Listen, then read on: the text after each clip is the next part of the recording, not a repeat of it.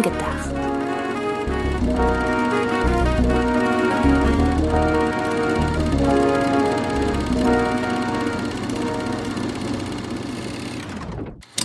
Hallo, liebe Zuhörerinnen und Zuhörer, zu einer neuen Ausgabe von Film gedacht. Film gedacht, so wie nachgedacht, nur mit Film. Aus der Konserve, denn wenn ihr das am Starttag dieses Podcasts hören solltet, bummeln wir weiter durchs Disneyland Paris. Genau. Aber wir wollen euch ja dennoch verköstigen und daher haben Antje und ich diese Aufga Ausgabe schon mal aufgenommen für einen heute im Kino startenden Film. Das ist korrekt. Und direkt, ähm, um das zu komplettieren, wer sich mit uns vorfreuen möchte, nachträglich noch auf unseren Disneyland-Besuch. Nachträglich mit Vorfreuen. Der kann das, ja, der kann das in der vergangenen Woche, äh, kann das mit der Podcast-Ausgabe der vergangenen Woche machen. Und es geht ja nicht nur ums Vorfreuen, sondern vielleicht äh, erhält man da ja auch noch den ein oder anderen ja, Schubs in Richtung, vielleicht machen wir doch mal Urlaub im Disneyland. Da sind wir nun aber tatsächlich weitestgehend von entfernt, wenn man einmal davon absieht, dass ich diejenige bin, die sich zum jetzigen Zeitpunkt der Aufnahme noch mit am meisten auf die ganzen Restaurants dort freut. Denn in einem Restaurant spielt auch der Film, um den es heute geht. Ähm, der im Original The Menu heißt. Einigen Quellen zufolge heißt der Film im Deutschen die Speisekarte. Ich muss gestehen, ich habe das bis jetzt noch nirgendwo gelesen, aber IMDb listet den Film als die Speisekarte. Ich würde sagen, wir haben heute den 30.10. der Transparenz wegen einmal. Wir reden zum jetzigen Zeitpunkt der Einfachheit halber ein, einfach von The Menu. Und äh, bis mir ein Plakat mit dem deutschen Titel Die Speisekarte unter die Nase gehalten wird, werde ich den Film auch weiterhin The Menu nennen. Zumal, ich weiß nicht, wie es dir geht, das Menü als deutscher Titel hätte tausendmal besser gepasst als die Speisekarte, oder? Ja, das Menü, vor allem, es geht ja auch mehr um ein Menü als, äh, als um das Erstellen einer speziellen Speisekarte. Eben. Aber ich habe den Trailer oder zwei Trailer zum Film schon so oft im Kino gesehen. Ich habe Poster schon in Kinos gesehen. Es steht immer The Menu drauf. Also behaupte ich einfach mal, IMDb labert Quatsch. Hoffen wir mal. Du hast gerade schon das anklingen lassen, worum es in der Story geht. Es geht um ein spezielles Menü und es geht um noch speziellere Gäste, die an dem Abend, an dem dieses Menü serviert wird, Zeuge werden, wie ein Koch und ja, Künstler, gespielt von Ralph Fiennes, so seine ganz eigenen Interpretationen seiner Kochkunst hat. Du darfst gerne übernehmen. Ja, ich würde sagen, du hast gerade die speziellen Gäste unterstrichen. Ich würde sagen, das Speziellste ist das Menü. Dicht dahinter der Koch, der sehr viel von sich und seiner Kunst hält. Dann die Location und ja, die Gäste sind auch speziell. Aber ich würde sagen, die stehen nicht ganz so sehr im Fokus, obwohl ich gleichzeitig sagen würde, dass eine Person aus dem Raum unserer Hauptfigur ist. Alles sehr verwirrend, wenn man es so nacherzählt. Anders gesagt, Anya Taylor-Joy spielt Margot, die zusammen mit Nicholas Holt's Figur Tyler dort essen geht. Wir beobachten hauptsächlich die ganzen Abläufe im exklusiven Restaurant Hawthorne aus deren Augen. Aber selbst wenn die unser Fokuspunkt sind, diese beiden Figuren, erfüllt hat den Raum, der sowohl halt auf Handlungsebene als auch auf Bedeutungsebene der äh, Koch äh, Slowick, gespielt von Ray Fiennes und all das, was er sich einfallen lässt. Genau, und die beiden sind nicht alleine. Wir haben auch noch ein, also sie ist Kritikerin, das weiß ich, Lillian, gespielt von Janet McTeer. Ist er auch Kritiker? Also sie ist da, um das Restaurant tatsächlich als Restaurantkritiker zu testen und sie hat eine Begleitung dabei.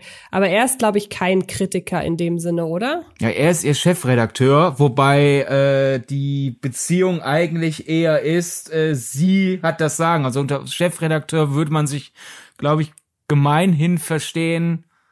Ich habe das Sagen, du machst jetzt nach meinem Wunsch so hingegen, wie es bei den beiden sich eher ausspielt, ist sie ist die äh, Star-Kritikerin, äh, äh, der dauernd irgendwelche Formulierungen einfallen und er so, ja, ja, ach, du bist so genial, ah, ja, genau. Er ist quasi ihr professioneller Geldgeber und Stiefellecker. Dann haben wir noch ein älteres Ehepaar, das mit dieser ganzen Situation auch schon einigermaßen vertraut ist. Wir haben eine Gruppe junger, hipper Erwachsene und wir haben ein jüngeres Liebespärchen, bei denen es aber kriselt. Habe ich irgendjemanden vergessen?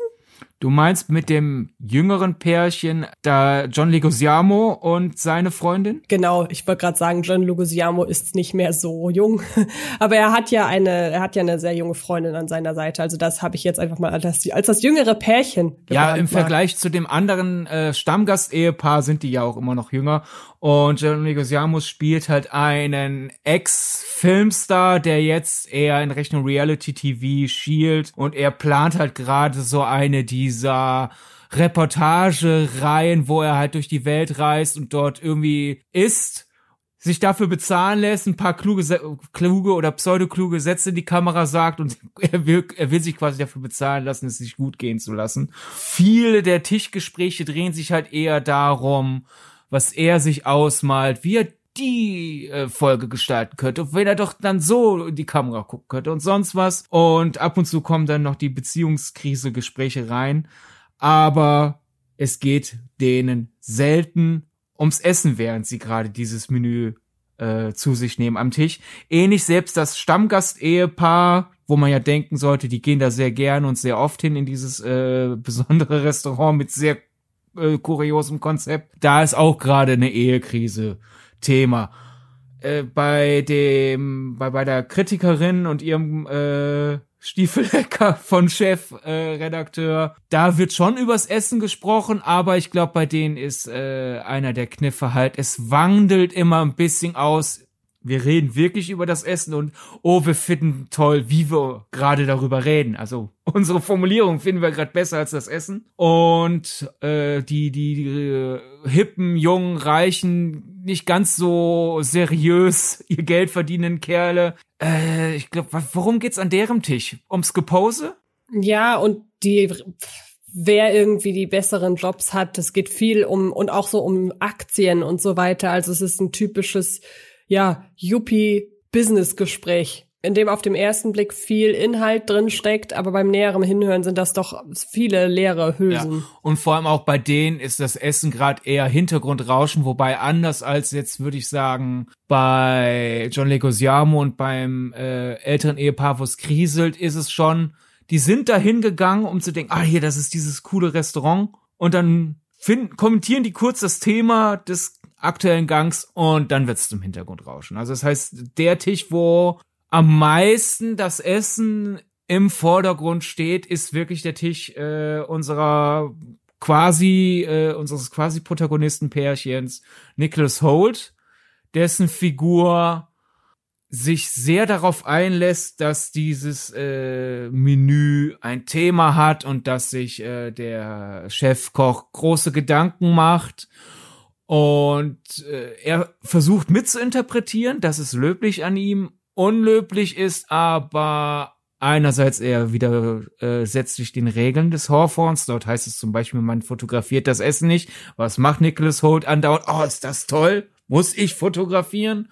Er ist etwas selbstgefällig in seinen Interpretationen oder übereifrig. Was würdest du sagen? Was ist Nicholas Holts Problem? Na, ich sag mal so, er ist in seinem Engagement fast schon besessen. Also er ist ja ein absoluter Fan des Kochs und auch natürlich dessen, was er macht. Und er will ihm auf Biegen und Brechen nacheifern, was aber schon in so eine gewisse Obsession kippt teilweise. Also würde er einfach nur ein paar Nuancen unter dem äh, liegen, was er jetzt hier abliefert, die, seine Figur, dann wäre er, glaube ich, einfach nur ein sehr engagierter Fan und würde möglicherweise von dem Koch auch entsprechend Anerkennung dafür erhalten.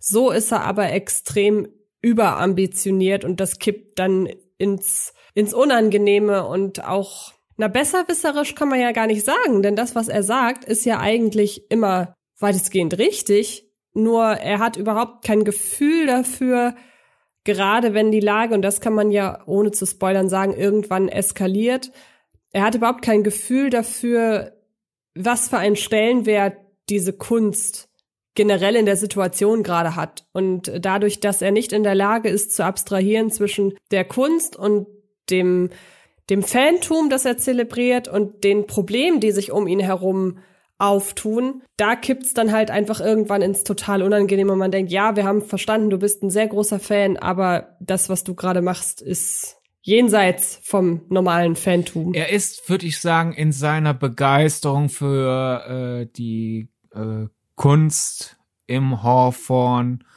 Er trägt da ein bisschen Scheuklappen, als dass, wenn andere gerade irgendetwas unangenehm finden, teilweise auch aus nachvollziehbaren Gründen, ist er immer noch im, ah, schmecke ich hier Bergamotte noch ein bisschen mit raus, ne? So dieses, ah, ich bleib weiter in meinem, ich will das hier begeistern, ich will hier begeisternd äh, mich artikulieren und nach links und rechts habe ich keine Fähigkeit nach, äh, zu schauen.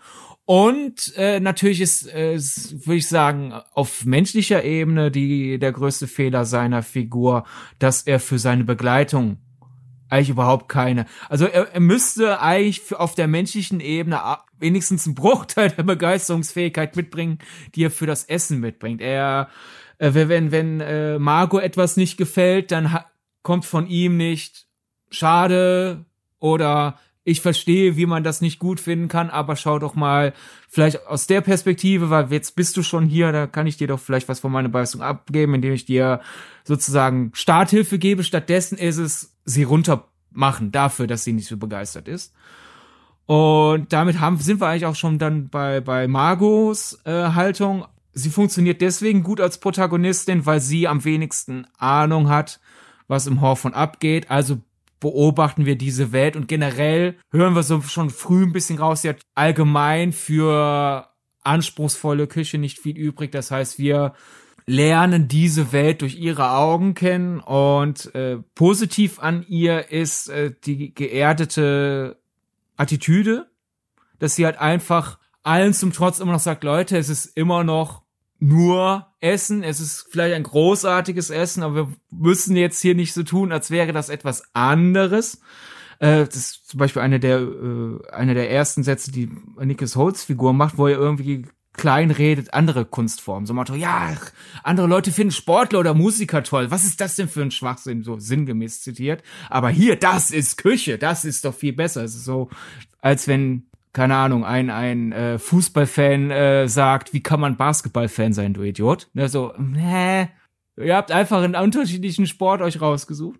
Und da ist sie die, die, die geerdete. Margus Schattenseite ist dafür, manchmal ist sie zu geerdet, als dass sie, wenn sie jetzt schon in so einem Restaurant ist, wo ausgefallene Speisen serviert werden und einfach bei jedem Gang in, ich würde mal sagen, im ersten Drittel des Films, ich habe keinen Hunger, das sieht nicht, das sieht nicht so aus, als würde mir das schmecken. Davon werde ich doch nicht satt. Ja, aber es kommen ja noch ein paar Gänge. Also sie ist menschlich, würde ich sagen, die akkurateste äh, Person im ganzen Film, aber sie hat manchmal ein bisschen zu sehr verinnerlicht dieses, ich sollte das vielleicht mal gerade hinterfragen, was hier abgeht. Ja, dann haben wir die Figuren auf dem Schachbrett, würde ich sagen, so weit aufgestellt. Aber wir haben natürlich noch den wir so ein bisschen übergangen haben, immer nur so in, in Nebensätzen erwähnt haben, ist natürlich der Koch und mit ihm, an ihm dran hängt natürlich eine komplette, eine komplette Kochbelegschaft. Also Chefkoch haben wir gespielt, wie gesagt, von Ralph Fiennes und um ihn herum halt eine Küche mit äh, ganz vielen verschiedenen Köchen. Über die Köche an sich erfährt man wenig. Ein, zwei werden mal in bestimmten Situationen ein bisschen näher beleuchtet, aber äh, da ist jetzt eine große Charakterisierung nicht der Rede wert. Man weiß halt einfach, die sind wirklich ähm, mit Leib und Seele dabei und vergöttern auch ihren Chef und wissen auch absolut, dass sie da arbeiten, weil sie auch gute Köche sind. Dann haben wir eine Dame, die so ein bisschen die Platzanweiserin macht, aber auch die, die Leute rumführt, ihnen so ein bisschen davon erzählt, was dann hinter dem ganzen Konzept steckt und ähm, auch die ganze Zeit, ich glaube, servieren tut sie teilweise auch, wenn ich mich recht erinnere, aber sie ist vor allen Dingen dafür da, um die ganzen Gäste, die vor Ort sind, halt auch durch den Abend zu führen. Und dann haben wir natürlich eben auch noch den Koch, ein sehr von sich und insbesondere von seiner Kochkunst überzeugter, exzentrischer Mann, der aber wenn er so spricht, da, können, da werden wir wahrscheinlich später noch drauf kommen, wenn er so spricht über seine Kunst und über das, was er sich hinter den einzelnen Gängen denkt und so, habe ich immer das Gefühl gehabt, dass das Hand und Fuß hat, dass der also eine Vision hat. Diese Version kann ich nachvollziehen. Dann ist immer nur die Frage, ob die Vision, die er hat, ob die dann auch auf das Publikum überspringt. Ähm, habe ich jetzt noch irgendwen vergessen, der nicht zu den Gästen gehört?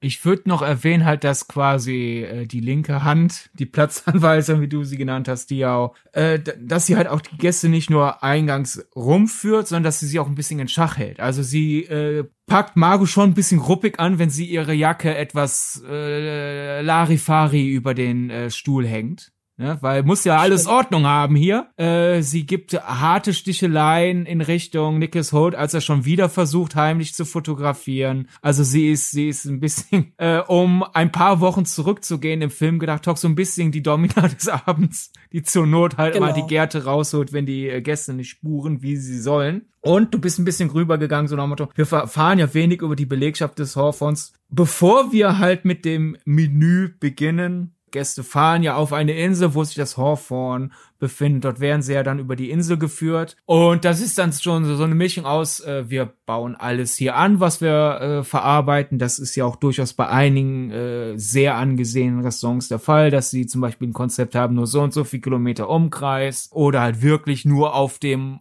Bauernhof der, der Familie des Chefs gehört oder sonst etwas. Aber dann kommen halt so Situationen wie, das sind unsere Baracken, dort äh, le hier leben und schlafen wir alle. Das ist dann schon ein erstes Signal in Richtung, ganz sein, dass ihr gute Ideen habt, aber sie ein bisschen zu obsessiv durchführt und dann was für mich dann doch der nächste Kniff war, war dann halt dieses, ja, und das ist die große Villa ist jetzt nicht das falsche Wort, aber der hat schon so eine große, mehrstöckige Lodge. Da schläft unser Chef. So, ah, wir sind eine Einheit, wir äh, opfern uns alle gleichermaßen auf. Äh, außer Chef, der hat es natürlich bequemer und äh, sein eigenes Refugium, wo auch niemand rein darf. Und wir finden das super. Danke, Chef. Das sind dann so wieder diese Elemente, wo der Menu gerne mal auf zwei Ebenen argumentiert. So ein bisschen so, das finden wir super das finden wir mies und es ist jetzt selten ein Aufwiegen, so nach Motto, okay, weil die diese miese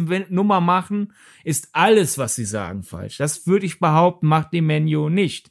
Der äh, verteilt seine Seitenhiebe, weiß aber, dass diese Seitenhiebe dann meiner Einbildung auch wirklich nur für das gelten, wo sie gen gerade genau hinzielen und nicht einfach alles was wir jetzt gerade behandelt haben, ist aufgrund dieses Seitenhiebs K.O. geschlagen. Genau, würde ich auch sagen. Ich würde, wir haben ja bei neuen Filmen, die wir besprechen, ist ja immer so ein bisschen die Frage spoilern oder nicht spoilern. Bei unserem Podcast ist es ab einem gewissen Punkt zwangsläufig, dass wir spoilern müssen. Ich würde sagen, dass wir relativ zügig uns ein, ein Fazit ohne Spoiler erlauben, weil ich dann, weil ich denke, dann ist es wirklich hilfreicher zu sagen, wir ähm, geben die genaue Analyse nach dem Spoiler oder im Spoiler-Part ab. Und ich würde, wenn ich da von dir einmal kurz die, entweder den einen Einwand oder eine Zustimmung bekommen könnte. Ja, also haben die Leute gerade nicht gehört. Ich habe gerade zustimmend genickt in der Hoffnung, dass du es realisierst so. und weitermachst. Ach so, sorry. Ähm, also ja, gut. Äh, würde ich vielleicht mein spoilerfreies Fazit über die Macher wählen.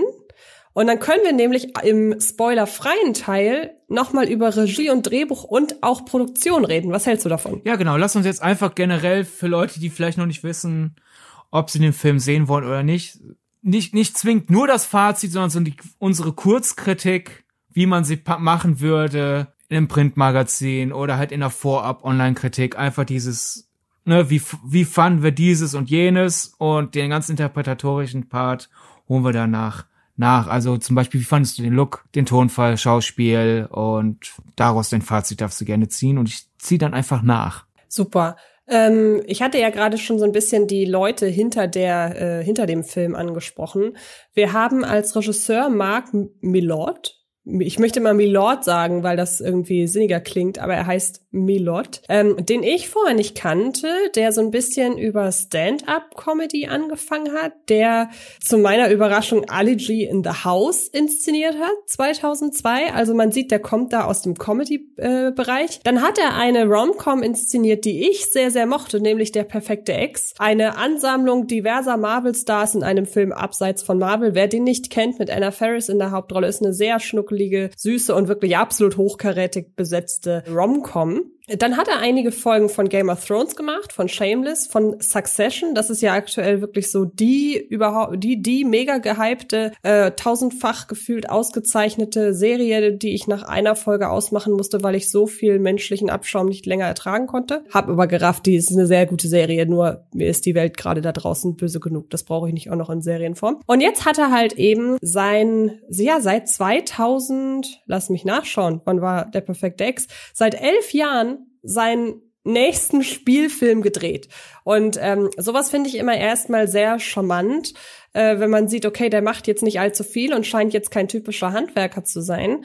Ähm, interessant, und ich habe auch deshalb jetzt so ein bisschen mal seine äh, Vita aufs, aufs Gros, auf die größten Erfolge heruntergebrochen, weil man da natürlich überhaupt keine klassische äh, Handschrift in dem Sinne sieht, wie sie zum Beispiel, keine Ahnung, ein Michael Bay hat oder ein Christopher Nolan oder ein äh, Quentin Tarantino, sondern der wühlt sich da quasi einmal quer durch sämtliche Genres.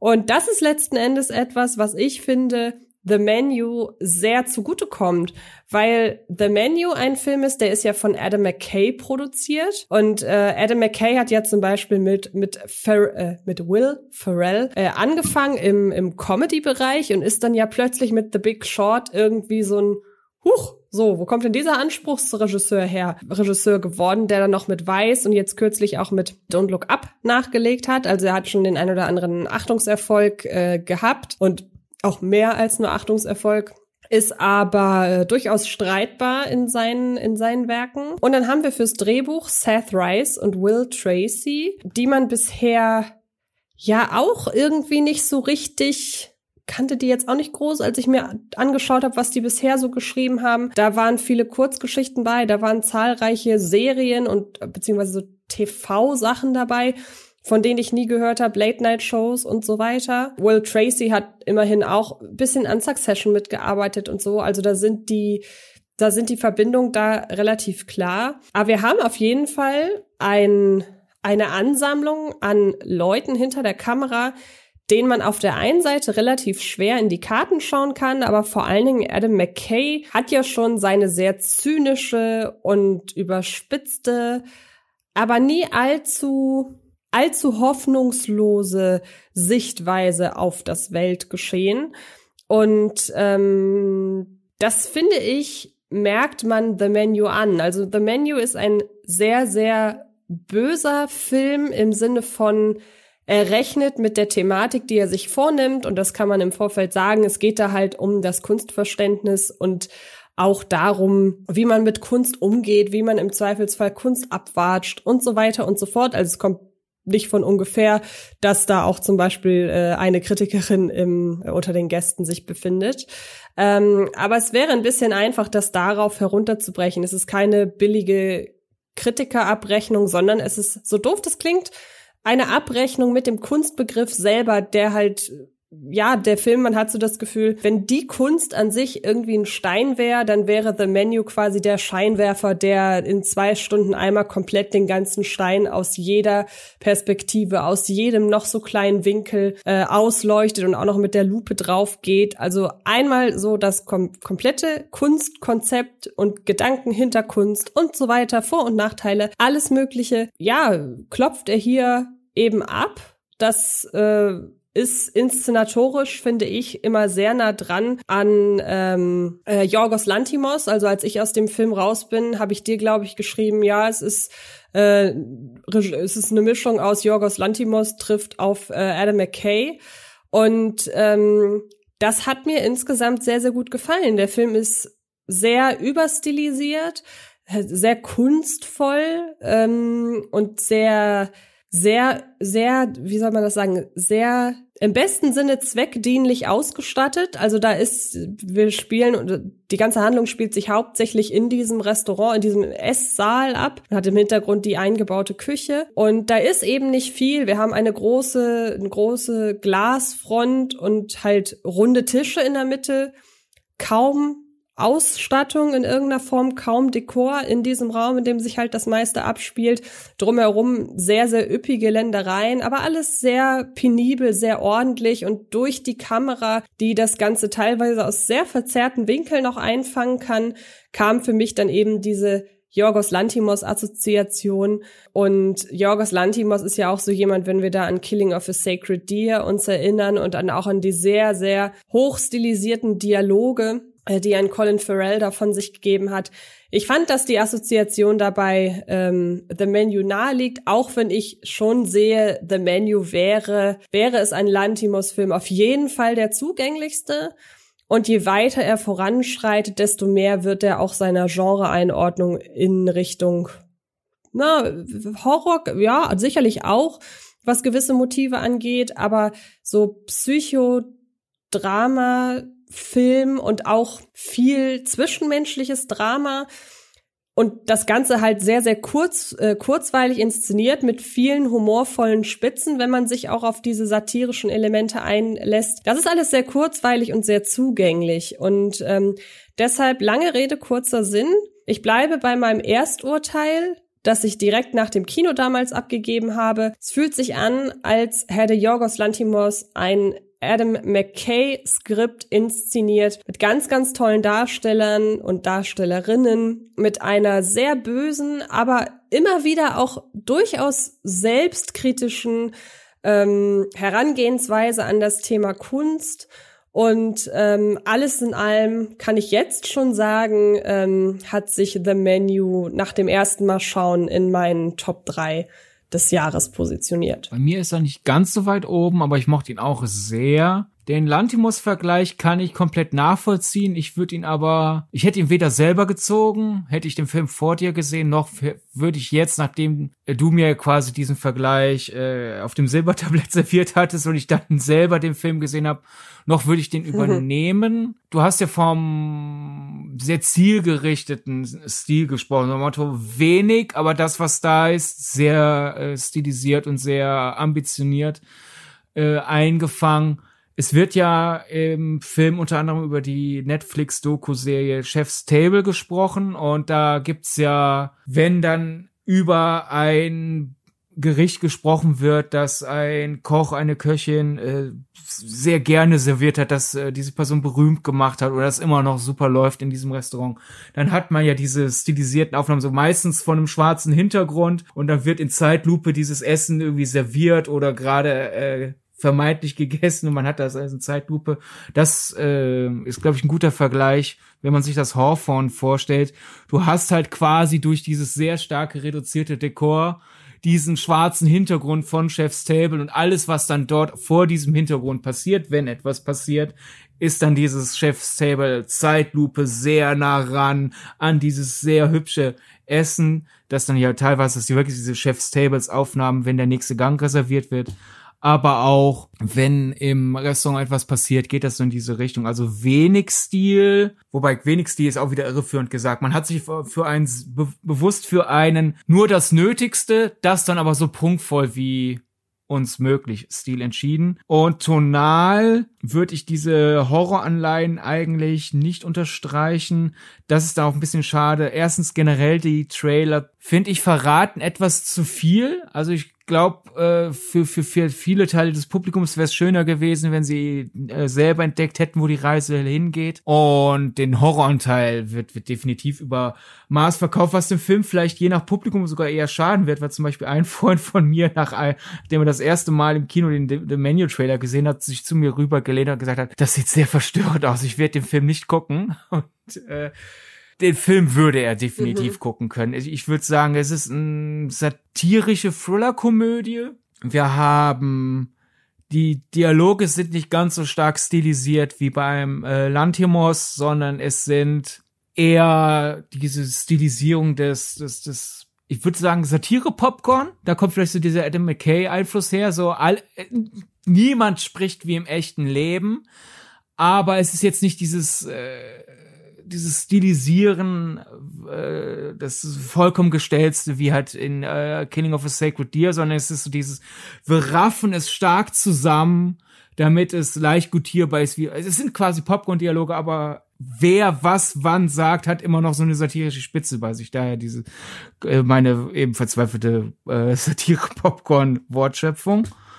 Äh, der Film sieht toll aus, der Score ist klasse, der ist auch am ehesten das das äh, Thriller-Element. Ich habe halt vor allem im Film sehr oft amüsiert gegrinst, weil die Wechsel aus darüber machen wir uns lustig und hauen drauf zu wir machen uns über uns selber lustig und auch zu wir erkennen gerade einfach begeistert an, wie toll etwas ist oder ein, eine, ein Blickwinkel. Und das hat mich einfach durchweg gut amüsiert. Und meine größte Schwäche im Film wäre, und dann gehen wir am besten eh rüber in den Spoiler-Part, sobald sich abzeichnet, wo der Hase langlaufen wird, gab es für mich eine kurze Phase, wo er zwei, drei kleinere Längen für mich hatte, denn der Teil vorher mit dem Rätselraten, wie viel ist Konzept, wie viel ist es läuft schief oder wie viel ist vielleicht boshaftes Konzept. Dieses Rätselraten war schön gemacht, weil ich durchaus alle drei Optionen für möglich hielt. Wenn dann klar gesagt wird, so, das ist quasi das Thema dieses Menüs, das wir euch präsentieren werden, war für mich, ah, okay, gut, das Rätselraten ist vorbei, wie geht's jetzt weiter? Und dann gab es so eine Phase, da war der Stil weiterhin da, aber es hat was gedauert, bis auf Handlungsebene zurückkommt. Was machen wir jetzt damit, wo wir wissen, wo es hingehen wird? Dann kam die satirische Schärfe zurück und gleichzeitig auch die, einfach die, die, die liebreizende Anerkennung für das, wovon äh, der Film handelt. Und daher gibt's so, sag mal, zehn Minuten Phase, die sich für mich wie eine 15 Minuten Phase angefühlt hat. Und das sind so zwei, drei kleinen Mäkeleien, die ich an ihm hätte. Aber schaut es euch doch einfach am besten selber an, wenn ihr ihn den Film noch nicht gesehen habt, äh, bevor ihr diese Podcast-Folge angeklickt habt. Und alle, die entweder keine Furcht vor Spoilern haben oder den Film schon gesehen haben, bleiben jetzt uns treu. Und wir gehen jetzt ins Detail, oder? Würde ich auch sagen. Ich habe ja gerade schon, also falls wir das gerade nicht ausführlich genug gesagt haben sollen. Ab jetzt folgt der Spoiler-Part. Also alles, alle Leute, die den Film unbescholten sehen wollen und ähm, überhaupt keine Lust haben, sich von uns im Vorfeld auf irgendeine Richtung führen zu lassen, machen jetzt aus und hören dann wieder rein, wenn, die, wenn sie The Menu gesehen haben, denn von uns gibt's ja definitiv eine klare Sehempfehlung. Okay, dann würde ich sagen, wir haben ja schon so ein bisschen um die unter der Oberfläche einer Hochglanz, eines Hochglanz-Thrillers steckende Thematik gesprochen. Ich habe den Kunstbegriff schon in den Mund genommen und ähm, es ist natürlich jetzt nicht die größte interpretatorische Anstrengung zu sagen, im Hauptzentrum des Films steht ein Koch, der für sich das Kochen als ganz besondere Kunst erachtet und in seinem Kunstverständnis auch am Normalverbraucher vorbeigeht, würde ich sagen, der aber auch das Kochen zu einem Ereignis gemacht hat. Also es ist jetzt nicht so, dass die Leute da hinkommen, weil sie sagen, ey, wir wollen uns richtig satt essen, sondern die gehen dahin, weil sie sich von diesem, von diesem Restaurantbesuch eine regelrechte Show, Entertainment quasi erwarten und nebenbei eben auch noch essen, weil Essen Teil des Entertainments ist. Und natürlich ist es dann automatisch so, dass man weiß, gut, okay, im Mittelpunkt steht dieser Künstler, um ihn herum sitzen Leute, die diese Kunst beurteilen sollen. Und jetzt sitzen wir im Kinosaal und sollen beurteilen, wie die Kunst, die da von Künstlern beobachtet wird, wie gut die umgesetzt wird. Und ähm, findest du, findest du das billig? Nein. Äh, ich finde das vollkommen gerechtfertigt. Wir haben ja äh, letzten Endes, würde ich sogar wirklich sagen, unter anderem auch dank sowas wie Chef's Table durchaus so eine Phase in unserer Kultur und auch durch einige der Reise Gastro-Reportagen, wie John Legosiamus Figur sie leider nur halbherzig plant, aber wie sie es ja auch in Realität gibt und teilweise sehr gut gemacht werden. Wir haben eine Phase, wo diese Jahre des, man macht sich als Nicht-Zielpublikum der Sterneküche über sie lustig, weil das sind ja kleine Portionen und was soll denn dieses Etepetete? Da habe ich einen riesigen Teller und da ist ein kleiner Klecks drauf. Das geht ja weg hinzu. Uns wird deutlich gemacht, dass halt auch Essen Kunst ist, dass sich da man, dass sich Leute mit einem Menü, wie, äh, welche Speisen aufeinander folgen, in welchem Dekor etwaig sogar, dass damit eine Geschichte erzählt wird und dass man in dieser, in diesem, ich sag jetzt mal äh, kulturellen Klima sagt, so, was ist, wenn ein Thema zu weit geht? Finde ich jetzt erstmal einfach, es bietet sich an und ist auch ein schönes Gegengift zu Jahrzehnten des sich halt über äh, verkopftes Essen lustig machen. Das heißt, man kann den Film erstmal einfach wirklich nur betrachten, wir lassen mal dieses ganze Kommentar auf Kunst weg. Es ist ein Kommentar auf die wieder neu von einem Publikum entdeckte Liebe für, wir denken darüber nach. Und da finde ich dann ja auch zum Beispiel schön, es wäre ein billiger Film, würde Chefs, äh, würde Chefs Table, wollte ich jetzt schon sagen, würde dem Menu sagen, das ist jetzt letzten Endes doch alles Schwachsinn. Und das finde ich, tut er nicht. Wenn er die Menü, wenn er die, die Gänge zeigt, äh, die serviert werden.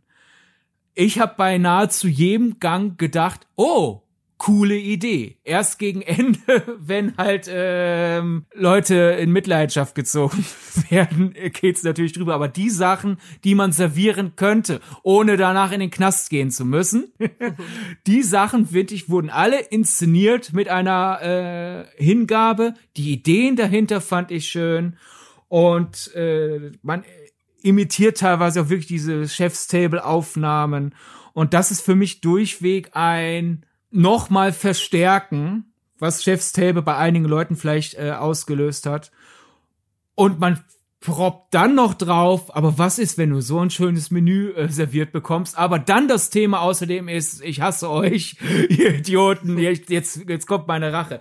Ich finde, da wechselt der Film ohne, wie das, was ich anfangs ja gesagt habe, zu sagen, äh, Chefköche sind ja alle Wahnsinnige, sondern es ist, guck mal, schöne Kunst außerdem machen wir da noch eine Thriller-Handlung draus, einfach damit wir es ins Kino bringen können. Das ist so die absolut oberste Oberfläche des Films und das finde ich nicht billig.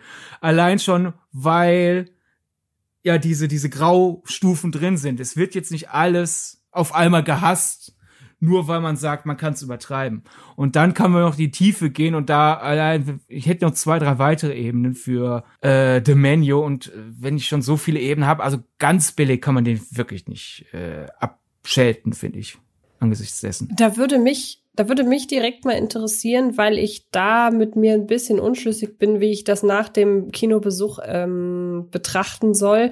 Man muss dazu sagen, wir haben, wie gesagt, zum Zeitpunkt der Aufnahme Ende Oktober, ich habe den schon vor zwei Monaten oder so gesehen. Also ich hatte das Privileg, den in, glaube ich, der ersten, im ersten europäischen Screening war es, glaube ich, sogar sehen zu können. Es liegt also alles schon ein bisschen länger zurück als bei dir. Aber ich weiß, dass ich damals aus dem Kino raus bin und mir so ein bisschen unschlüssig über die Reaktion der Gäste war, also der Gäste im Film, nicht der anderen äh, Screening-Gäste. Denn das, wir sind ja im Spoiler-Part, am Ende des Films steht ein Dessertgang, der beinhaltet, dass die Besucherinnen und Besucher des Dinners verbrennen. Wer den Film noch nicht gesehen hat und das jetzt hört, der denkt auch, was ist das denn für ein kranker Film? Aber so ist es. Ähm, und ich hatte den Eindruck, dass es eine Mischung war, also es deutet sich halt irgendwann an, wenn dann halt auch von dem Gang gesprochen wird und dann auch Ralph Fiennes Figur immer deutlicher wird in dem, was er gleich vorhat. Und für mich war die Reaktion der Gäste vor Ort so ein bisschen was, so eine Mischung aus, ja, natürlich Todesangst, weil sie wissen, gut, ähm, wir sterben gleich alle. Dann gibt's wiederum den einen oder anderen, der sich einfach seinem Schicksal fügt, weil er nicht anders kann, weil er weiß, er kommt hier sowieso nicht raus. Aber es gab ein, zwei Reaktionen und seien es nur Blicke oder, oder Gesten, die bei mir den Eindruck erweckt haben, dass man auch ein Stück weit stolz ist, jetzt Teil dieser Kunst zu sein. Hast du das auch so empfunden? Ja, definitiv. Äh, es, es wird ja auch letzten Endes gesagt hier, äh, ihr wollt das doch, sonst würdet ihr doch stärker dagegen aufbewehr, auf, aufbegehren. Die einzige Figur, die wirklich darum kämpft und sich Dinge einfallen lässt, um gehen zu können und gehen zu dürfen, ist Anja Taylor-Joyce Margot. Gut, einer schreibt, hilf uns. Also würde ich sagen, die Figur hat vielleicht auch noch etwas stärker darüber nachgedacht. Dessen ungeachtet, äh, niemand fragt, darf ich mit Margot gehen, als sie die Erlaubnis bekommt. Die sitzen da alle in variierenden Graden aus, Mist, ich sterbe bald. Das ist ja äh, überwältigende Emotion, gerade bis hin zu, das ist so toll hier. So eine super Idee. Und auch hier finde ich, man kann das auf mehreren Ebenen sehen. Als Thriller-Handlung ist es natürlich einfach, wenn, wenn du der, die Art Mensch bist, die super empathisch mit jeden Figur, mit allen Figuren mitfiebert, na gut, dann ist es verstörend, weil dazu alle in diesem Film sterben und das ohne Grund. Jetzt bin ich jetzt nicht so ganz so empathisch, jetzt nicht so, welchen Film anfangen und äh, keine Ahnung, jemand bricht sich nach zwei Sekunden schon die Hand im Film, denke ich nicht schon, oh nein, der hat sich die Hand gebrochen. Ich kenne die Figur doch noch gar nicht. Ich weiß so gar nicht, worauf der Film hinaus will. Bei mir war es wirklich eher einfach auf Handlungsebene so, oha, interessant, äh, dass, dass sich so wenige bemühen, davon zu kommen. Hab mich aber für Margot gefreut, weil sie zu sehr Sympathieträgerin ist und ich auch stolz auf sie war, was sie sich hat einfallen lassen, um gehen zu dürfen. Auf thematischer Ebene ist es für mich eine zweigleisige Sache. Ich finde, es ist einerseits ein Kommentar aufgrund dessen, dass es ja schon sehr nervenaufreibend inszeniert wird, halt auf, es ist eine mahnende Aussage, dass man für Passionen letztendlich trotzdem nicht Geschmacksgrenzen überschreiten sollte es ist einerseits eine Mahnung, quasi, wenn, wenn Leute halt sagen, hier, für die Musik würde ich sterben, für meinen Sport würde ich sterben, für Filme würde ich sterben. Leute, ihr seid blöd. Es ist letzten Endes, so sehr wir Kultur lieben, es ist nur Kultur, dafür solltest du dein Leben nicht geben. Aber dann würde ich sagen, ist da noch eine zweite thematische Ebene drüber, die, wenn wir uns jetzt aus der Handlung lösen, weil in der Handlung ja wirklich gerade äh, es auf, um Leben und Tod geht, wenn wir jetzt einfach das nur metaphorisch verstehen, im Sinne von Hingabe durchziehen bis zum Ende, da würde ich sagen, ist der Film ein bisschen wertfreier. Da ist es schon so nach Motto, äh, es ist schön, dass Leute diese Kunst so sehr anerkennen, dass sie sie auch durchziehen. Dass man halt zum Beispiel, wenn wir das jetzt auf Filme schauen, übertragen, diese Leute in der Illusion des Films bleiben, statt halt die ganze Zeit nach Logiklöchern zu su suchen und oh, da war ein Anschlussfehler und sowas alles.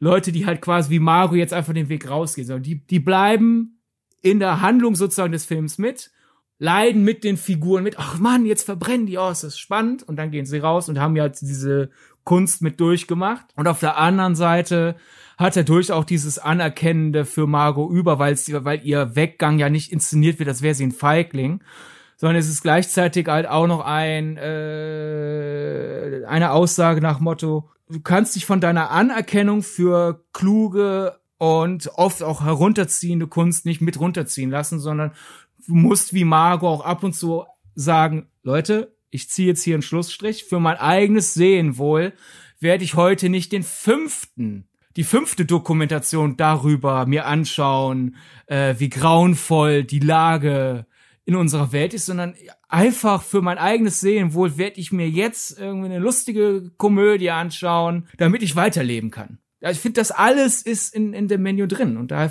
um auf deine Frage vorhin noch einmal zurückzugehen, ich finde, das, das kann man nicht billig oder einfach ab, abschelten. Und was ich finde ja auch noch sehr wichtig ist, Margot kann ja aus diesem ganzen Szenario nur fliehen, indem sie die Kunst selber verstanden hat. Weil sie muss ja den Koch mit seinen eigenen Waffen schlagen. Und das fand ich ja so spannend, dass sie das nur kann, oder dass sie nur da rauskommt, indem sie halt wirklich sagt, so, ich weiß genau, wo dein Ansatz ist. Ich habe deine Kunst verstanden. Und ich kann das nur aufbrechen, wenn ich dir quasi eine in dem Moment vielleicht nicht bessere Kunst serviere, aber indem ich dich mit, wie gesagt, ich glaube, mit den eigenen Waffen schlagen trifft es wirklich am besten. Da muss ich gar nicht noch weiter rumüberlegen.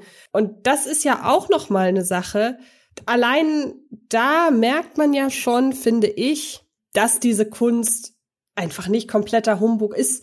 Also sie hat ja auch das Konzept dahinter verstanden. Und es gibt dann diesen Schlussshot, wenn sie auf dem Schiff sitzt und in diesen unfassbar geil aussehenden Burger beißt. Und das finde ich ja eben so toll für die Leute, die jetzt hier noch zuhören, aber den Film halt nicht gesehen haben. Schön, dass ihr noch dabei seid, aber für euch würden wir jetzt an dieser Stelle einmal kurz beschreiben, worum es denn geht. Denn Margot ist halt so, dass sie irgendwann sagt, ich habe immer noch Hunger. Und ähm, mir reicht das Dessert, das wir jetzt bekommen, gar nicht, denn ihr Anspruch, lieber Herr Koch, war, uns ein Menü zu präsentieren und ähm, uns damit auch ein Stück weit satt zu machen. Sie meint, aber ich mochte das Essen gar nicht und ich habe Hunger. So.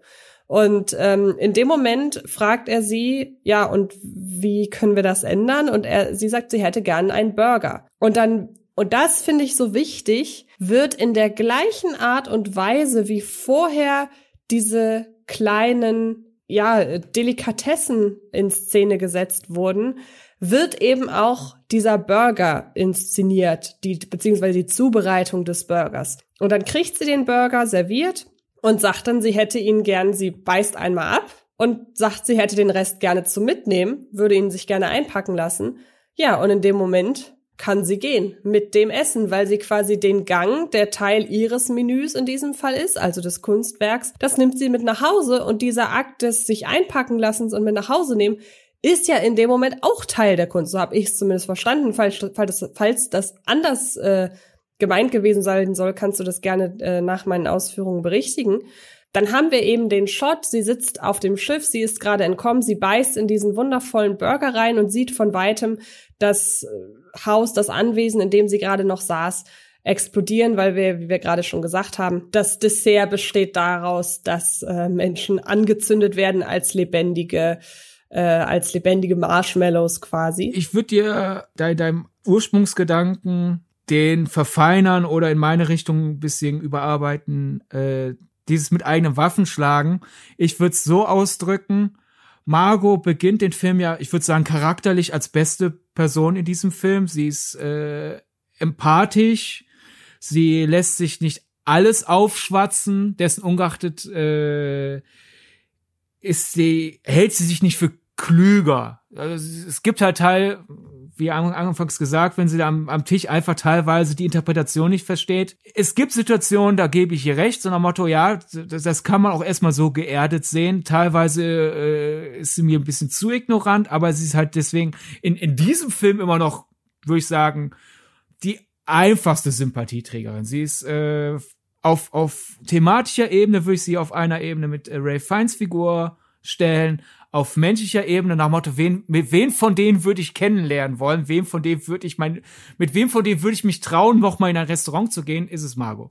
Äh, da ist, ja. die ist die ungefährlichste Person, ohne dadurch langweilig zu sein. Alles in Ordnung. Aber sie ist halt anfangs immer noch eine Ignorantin. Und im Laufe des Abends sehe ich es ähnlich wie du, lernt sie aus äh, Sloviks Kunstverständnis. Sie teilt nicht seine fast schon selbstzerstörerische Hingabe und das ist auch jetzt in Realismus übersetzt nach Motto würde man sowas tun, ist das die richtige Entscheidung. Man irgendwann ist die hat die Hingabe zu enden, weil man muss ja letzten Endes immer noch weiterleben. Man kann jetzt nicht wie ein McQueen überlegen, auch meine Kunst, äh, wäre das nicht toll, wenn ich mich auf dem Laufsteg selber erschieße. Äh, nein, ist es nicht irgendwann ist Schluss, lieber Herr, ich mag äh, äh, groteske, äh, makabere Kostüme. Nein, Schluss, Ende. Ne? Aber dessen ungeachtet dieses Reindenken, das lernt sie aus äh, von Slovak. Äh, sie, sie argumentiert für einen Burger, so wie er für sein Essen bis dahin argumentiert hat. Das heißt, sie lernt sein Kunstverständnis, sie lernt seinen Blick wie man äh, etwas anzurichten hat, äh, wie man etwas zu präsentieren hat, also auch bisschen so die, die das Show-Element lernt sie von ihm. Trennung außerhalb der äh, Selbstaufopferung ist außerdem halt einfach das, wofür sie dieses Kunstverständnis äh, nutzt. Slovik wird ja einmal gezeigt, hat mit Burgern angefangen und ist in äh, die Haute Cuisine übergewechselt. Und sie will weiterhin Burger, aber statt halt einfach, ich will einen Burger, weil ich will satt werden, finde ich, ist es schon auch ein bisschen, ich möchte diesen Käse und weil sie halt American Cheese nennt, die, der ja wirklich eher äh, gelber gelbes Plastik mit Fett ist, äh, könnte man denken, ach Gott, die dumme, äh, äh, sie will diesen ekelhaften Käsen. Aber wie Slovik zustimmt, für Cheeseburger ist das der beste Käse. Und daher äh, ist das eine gute Entwicklung. Margot bleibt sich treu und lernt dennoch dazu.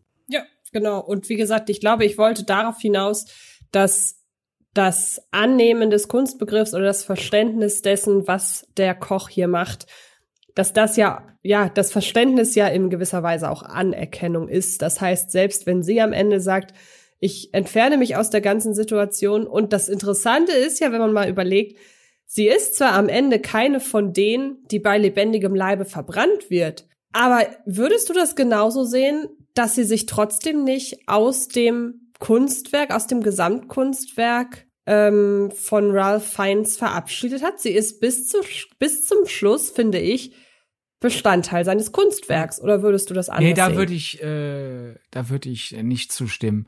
Äh, dadurch, dass sie ja geht, äh, sagt sie hier, äh, irgendwo hört die Aufopferung für die Kunst für mich auf. Mein Leben ist mir lieber. Aber statt panisch wegzurennen oder um nochmal um Hilfe zu rufen oder sonst irgendetwas, schaut sie aus sicherer Entfernung zu. Und ich finde, das ist durchaus Interpretationsfrage für uns als Publikum und ich glaube, was wir da hineininterpretieren, sagt mehr über uns aus als über den Film. Schaut sie zu aus Genugtun? Ach, diese ganzen Freaks, die verbrennen jetzt? Oder schaut sie, das wäre so die Brücke aus deiner äh, Einschätzung und dem, was ich gerade gesagt habe, hat sie genug Anerkennung gelernt, dass sie halt dieses Kunstwerk wenigstens von außen betrachtet. So nach Motto, für die Kunst werde ich mich nicht töten, aber ich werde jetzt mit diesem leckeren Burger, der, äh, den dieser großartige Koch äh, für mich gemacht hat, mir das Finale seiner, ich sag mal, Show anschauen. Naja, ich finde aber, sie nimmt doch diesen Burger mit. Ich weiß, klar, irgendwann ist er aufgegessen, logisch, aber dafür ist ja in diesem Fall ein Burger, wie er hier gemacht ist, auch da. Aber jetzt könnte man ja sagen, wenn ich als Kunstliebhaber in ein, zu einer Vernissage gehe und schaue mir da die Bilder an, die an der Wand hängen und äh, informiere mich darüber, was sich der Künstler dabei gedacht hat, und ich kaufe das Bild, das dieser Künstler gemalt hat, damit es irgendwo aufgehangen wird und das aufgehangen werden und angeguckt werden von Leuten ist ja auch Teil meiner Kunst, dann bin ich doch auch Teil des Kunstwerkes. Und Anya Taylor-Joy nimmt sich ja quasi das Essen mit. Und deshalb finde ich, dass sie auch bis zum Schluss Teil des Kunstwerks bleibt. Nur sie ist halt quasi, wenn ich mir das Ganze vorstelle, so als ja, jetzt habe ich das Problem ist, ich stelle mir halt sehr, sehr viele Sachen immer so als Grafiken vor und kann die dann so schlecht erklären. Also nehmen wir mal an, alles, was zum Kunstwerk gehört von Ralph Fiennes Figur, spielt sich innerhalb eines großen Kreises ab. Und diese ganze Sache mit dem Menü, inklusive des Finales, in dem die Gäste bei lebendigem Leibe verbrennen, das ist innerhalb dieses Kreises nochmal so ein kleiner, nochmal so eine gesammelte Geschichte. Und dann geht irgendwann so ein Strahl von der ganzen Sache ab und das ist quasi Anya Taylor-Joy. Aber für mich bleibt sie quasi in dem großen Kreis, der das Gesamtkunstwerk darstellt. Sie ist nur nicht Teil des finalen oder des Desserts, aber ihre, ihre, ihre Berechtigung, ihr, ihre Funktion im Kunstwerk ist bereits vorm Dessert abgeschlossen. Verstehst du, was ich meine? Ich würde es trotzdem nicht unterschreiben. Ich verstehe, was du sagen willst, aber allein schon Teil des Kunstwerks. Sie, sie entfernt sich ja aus dem Kunstwerk. Das Finale des Kunstwerks ich finde, sie nimmt das Kunstwerk halt mit. Weder erlebt sie es mit, noch ist sie drin. Also sie, sie ist durchaus, sie nimmt etwas von Ray Fiennes Kunst mit, aber sie ist nicht Teil des Kunstwerks, das er macht, um einen Vernissage Begriff einfach nochmal zu nehmen. Und jetzt auch nochmal zu sagen, man muss ja nicht alles im Film wortwörtlich verstehen. Man kann ihn als Warnung verstehen, auch für, was weiß ich, zum Beispiel bei Filmdrehens, Filmdrehs, ja, ich musste meine Crew in äh, minus 20 Grad kaltes Wasser werfen, sonst wäre das ja nicht äh, schön genug am Ende geworden. Das, das kritisieren nochmal. Nein, also so aufopferungsvoll müssen wir letzten Endes nicht sein. Jetzt ist mal Schluss. Heißt ja nicht, dass der ganze Film, den du machen willst, Schluss ist. Das ist so ein bisschen Teil der Aussage. Aber wenn wir das jetzt ein bisschen raus übernehmen, wieder einfach in, die werden nicht sagen, sagen wir mal, äh, Margot würde einen Aktionskünstler besuchen. Und zwei Räume vom letzten Raum sagt er, ach übrigens, ich werde gleich äh, mein Pub im, im, im finalen Raum mein Publikum mit äh, schwer abwaschbarer Farbe beschießen. Margot sagt, nee, da habe ich keinen Bock drauf. Äh, das sind na, das sind Marken, die ich dann äh, so schnell ja nicht loswerde. Das ist mir zu viel Aufopferung. Aber hey, du hast doch früher so schöne Landschaftsgemälde gemalt. Ich würde mal wieder was von dir sehen aus dem Bereich. Ne? So wie Mario ja Du hast doch früher gute Burger gemacht. Mach mir einen von deinen Burgern. Slovik schimpft sie ja nicht aus, du blöde Bitch. Ich habe mich zurecht davon entfernt, sondern mit mit mit bisschen Schmerz. Ich hatte aber so einen schönen Plan für heute Abend, aber auch mit einem gewissen Anerkennen. Den Burger mache ich jetzt auch gut. Wäre jetzt halt in dieser Übersetzung. Ich hatte so einen guten Plan für heute Abend. Das ist so eine schöne Story, die ich durch diese verschiedenen Aktionsräume erzähle. Aber ja, okay. Zieht sich zurück, macht ein schönes Gemälde, gibt es Margot, Margot geht, und dann sind wir im letzten Raum und er beschießt alle anderen Leute halt mit der schwer abwaschbaren Farbe. Dann ist Marco ja nicht bis zum Schluss Teil des Gesamtkunstwerkes dieser Abfolge von Räumen, die eine Story erzählen. Sie, den letzten Raum bekommt sie nicht mit und sie nimmt nicht teil an der Kunst, weil sie im Gegensatz zu den anderen Gästen und Gästinnen sich nicht beschießen lässt. Aber sie nimmt etwas von diesem Künstler mit nach Hause. Nicht unbedingt das, was dieser Künstler aktuell machen will, aber immerhin etwas von diesem Künstler. Ich sehe das tatsächlich ein bisschen anders, aber das ist ja mal schön. Ich glaube, es gab es noch nie wirklich, dass wir hier in so einem Punkt unterschiedlicher Meinung waren. Deshalb könnt ihr, machen wir normalerweise immer zum Schluss, aber wir können ja direkt mal äh, auf unsere sozialen äh, Netzwerke hinweisen und die Leute, die den Film gesehen haben, können uns ja gern mal ihre Form der Interpretation, was heißt Interpretation, ihre Auslegung schicken. Ist Anya Taylor-Joys Figur Margot noch Teil des Kunstwerks in dem Moment, wo sie geht? Oder ist dies nicht? Das könnt ihr uns schreiben bei Twitter und Instagram. Da heißen wir mit unserem Podcast Filmgedacht oder ihr schreibt uns direkt an. Ich heiße bei beiden Plattformen Antje Wessels und Sydney heißt bei Twitter Sir Donnerbold und bei Instagram Sydney Schering und wir sind sehr gespannt über das, was ihr dazu sagt. So, dann haben wir Margos äh, Funktion und ihre, ihr, ihren Stellenwert für die Story ja weitestgehend abgehakt. Dann lass uns doch mal so ein bisschen auf das eingehen, was denn in dem Film steckt. Stichwort Kritik. Denn ähm, ich habe dich ja zu Beginn schon so ein bisschen gefragt, ey, findest du das Ganze nicht ein bisschen billig? Weil ich finde, ich bin aus dem Film raus und habe gedacht, okay, also der Film serviert den Kritikern die Kritik am Film auch so ein bisschen auf dem Silbertablett, wenn man sich denn da so reindenken möchte. Wie clever ist es von einem Regisseur, auf die Art und Weise auch mit dem, oder sagen wir so, nein, anders. Ich nähe mich dem Film anders und äh, werde ihn mit einem Film vergleichen, bei dem ich behaupte, du weißt sofort, warum ich diesen Vergleich wähle und dann lasse ich dich das machen. Ist das eine gute Idee? Wir können es versuchen. Ich musste nämlich, als ich raus bin aus dem Film, war mein erster Gedanke, okay, Malcolm and Marie hat einen Nachfolger. Ähm, Im luftleeren Raum würde ich dir zustimmen, aber auf, basierend darauf, wie ja Malcolm and Marie aufgefasst wurde, äh, muss ich sagen, in der Wirkung wohl nicht. Denn wir beide sind uns ja einig, dass äh, die Kritik an Filmkritik in Malcolm und Marie ein Schritt von vielen ist. Absolut. Und sie ist wichtig, um die Figuren zu verstehen. Genau. Und so würde ich auch sagen, wenn du einen Film darüber machst, wie auf simpelster gelesener Ebene Sterneküche wahrgenommen wird, oder Haute Cuisine generell. Nicht jeder in der Haute Cuisine hat einen Stern, auch wenn unser Heinz das ja gerne in einen Topf wirfst.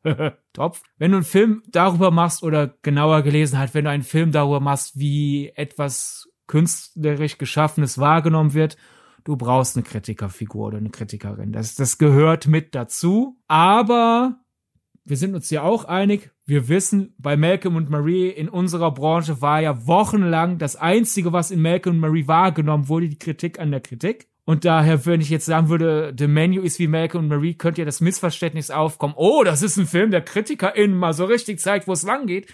Nein. Und dasselbe gilt für Menu. Du hast da eine von vielen Figuren. Ich würde auch sagen, die Figur wird ein bisschen sanfter angepackt als äh, die Kritik in Malcolm and Marie. Wobei ja beide Filme wieder ein, auch bei Malcolm and Marie bekommt die Kritik dann ja ab und zu auch wieder ein paar Punkte zugeschrieben. Am Motto, oh, das wird normalerweise zu hart kritisiert. Was ich daran ausdrücke, dass gerade eine Figur kritisiert gerade wie ein absoluter Idiot aufführt, über Kritik meckert. Und in dem Menu ist es einige der Dinge, die halt die Kritikerin sagt, sind klug beobachtet, andere Dinge sind klug beobachtet, aber sie findet es zu toll, wie sie dieses, wie sie das gerade ausdrückt. Und teilweise habe ich das Gefühl, sie hatte zuerst die Formulierung und dann die Interpretation. Das ist dann quasi die Kritik an ihr. Daher, ich würde The Menu nicht als Film über Kritik wahrnehmen, sondern einfach als Film über Kunst insgesamt, wozu dann auch die Rezeption gehört des Publikums kritisches Publikum, begeistertes Publikum und halt natürlich Leute, die das aus beruflichen Gründen konsumieren. Und ich finde auch, dass jede in Anführungsstrichen äh, Partei in diesem Film, sei es nun Fan wie Nicholas Holt, sei es eben die Kritikerfraktion, sei es die Skeptikerin, wie ähm, ja unter anderem Margot eine ist, die werden alle nie abschätzig betrachtet. Also jede Person hat in diesem hat in diesem großen Sammelsurium von dem, was einfach in der Kunst alles eine Rolle spielt, hat ihre Daseinsberechtigung. Und das finde ich wichtig. Also ich habe zu Beginn des Films bei der Beschreibung ja gesagt hier im Podcast, es ist eine Abrechnung mit dem Kunstbegriff an sich. Und mit Abrechnung assoziiert man ja normalerweise ja und jetzt teile ich mal richtig aus. Aber es ist letzten Endes, finde ich, im wahrsten Sinne des Wortes, also im wahrsten Sinne des Wortes eine Abrechnung.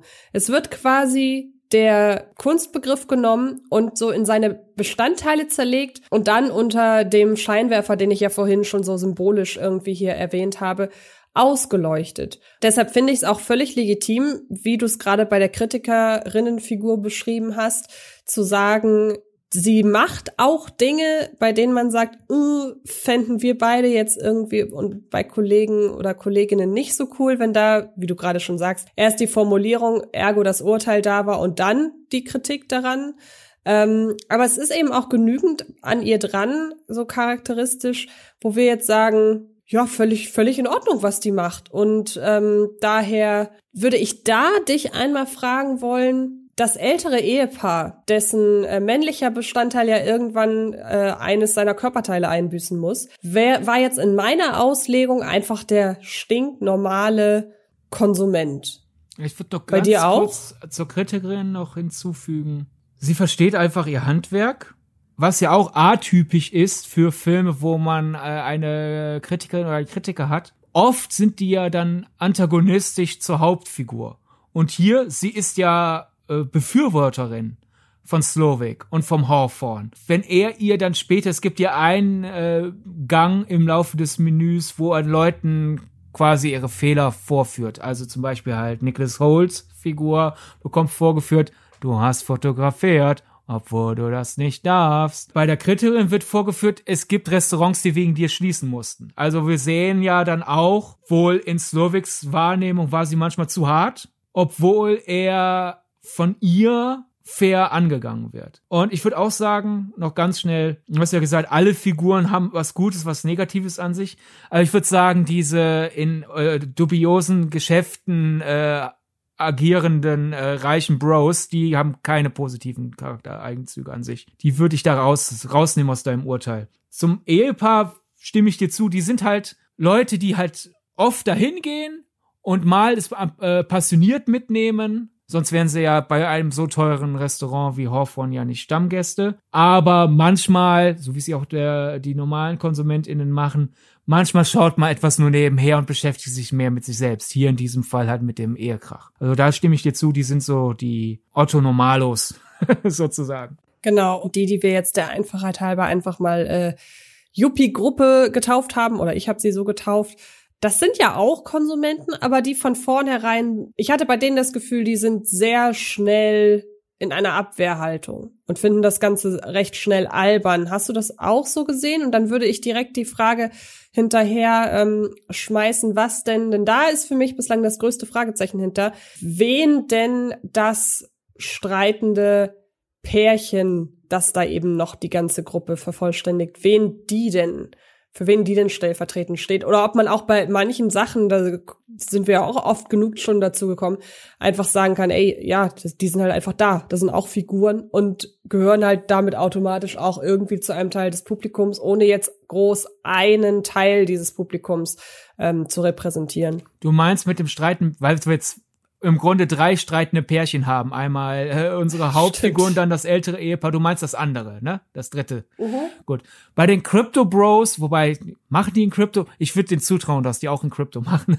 Bei den Yuppie. Es klingt auf jeden Fall sehr, man weiß sofort, was gemeint ist, wenn du diesen Ja, ja. Begriff nennst. Bei denen, die sind für mich, glaube ich, der größte Schwachpunkt im Film auf Figurenebene.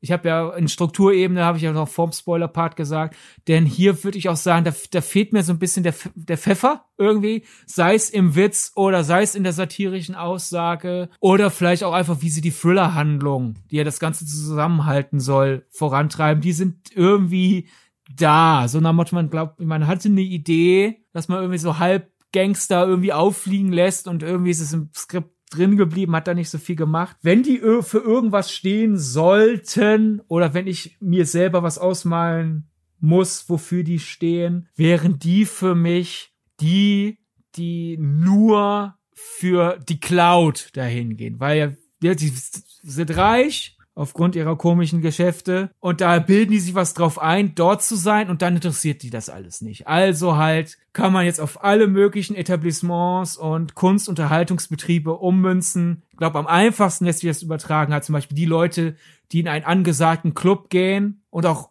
sich nicht anstellen müssen, weil die sind reich und deswegen können sie den Türsteher bestechen oder kennen jemanden, der den Türsteher kennt und so. Und dann gehen sie rein, weil ja, uns steht es zu, in diesen angesagten Club zu gehen. Und dann gehen die ins Separé und äh, holen irgendwie aus, aus einer Tasche den reingeschmuggelten Whisky raus, statt sich irgendwie auf, auf, das, auf, auf den Club reinzulassen. Ähm, beim Essen sehen wir dann hier, so macht, ich bin reich, deswegen habe ich, hab ich äh, einen Platz in diesem tollen Restaurant bekommen und jetzt ist mir alles andere egal. Ich finde es ein bisschen schwer, das zum Beispiel auf Film zu übertragen, obwohl wir uns ja vielleicht auch aufgrund unserer Interessen und unseres Berufs einig sind. Der Film sagt sehr viel zum Beispiel darüber auf, wie Filme wahrgenommen werden.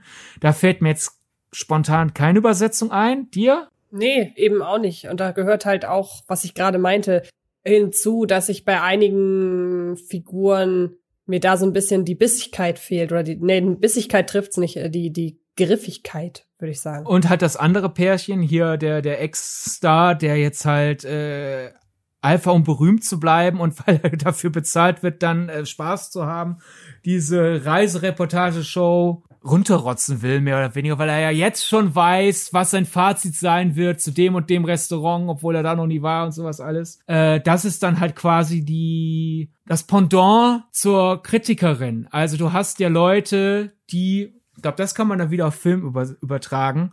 Die Kritikerin ist, wenn man jetzt ganz überspitzen will, weil sie auch in, in der Filmwelt ja wohl ein sehr angesehenes äh, Food-Magazin schreibt, die ist quasi die Feuilleton-Kritikerin, die würde sterben für Kunst. In dem Film dann ja in, in der Handlungsebene wortwörtlich. Und John Leguizamo ist halt, wie sag ich das, ohne mir Feinde zu machen? Keine Ahnung, ist halt der ich bin in einem anderen Metier eigentlich zu Hause, aber hab gesehen, weißt was, äh, ich werde für Pressevorführungen eingeladen, kann Filme vorher sehen, ich krieg Swag von den Studios, weißt was, ich bin in Wahrheit, was weiß ich, äh, Musiker oder Musikkritiker oder Musikinfluencer was auch immer.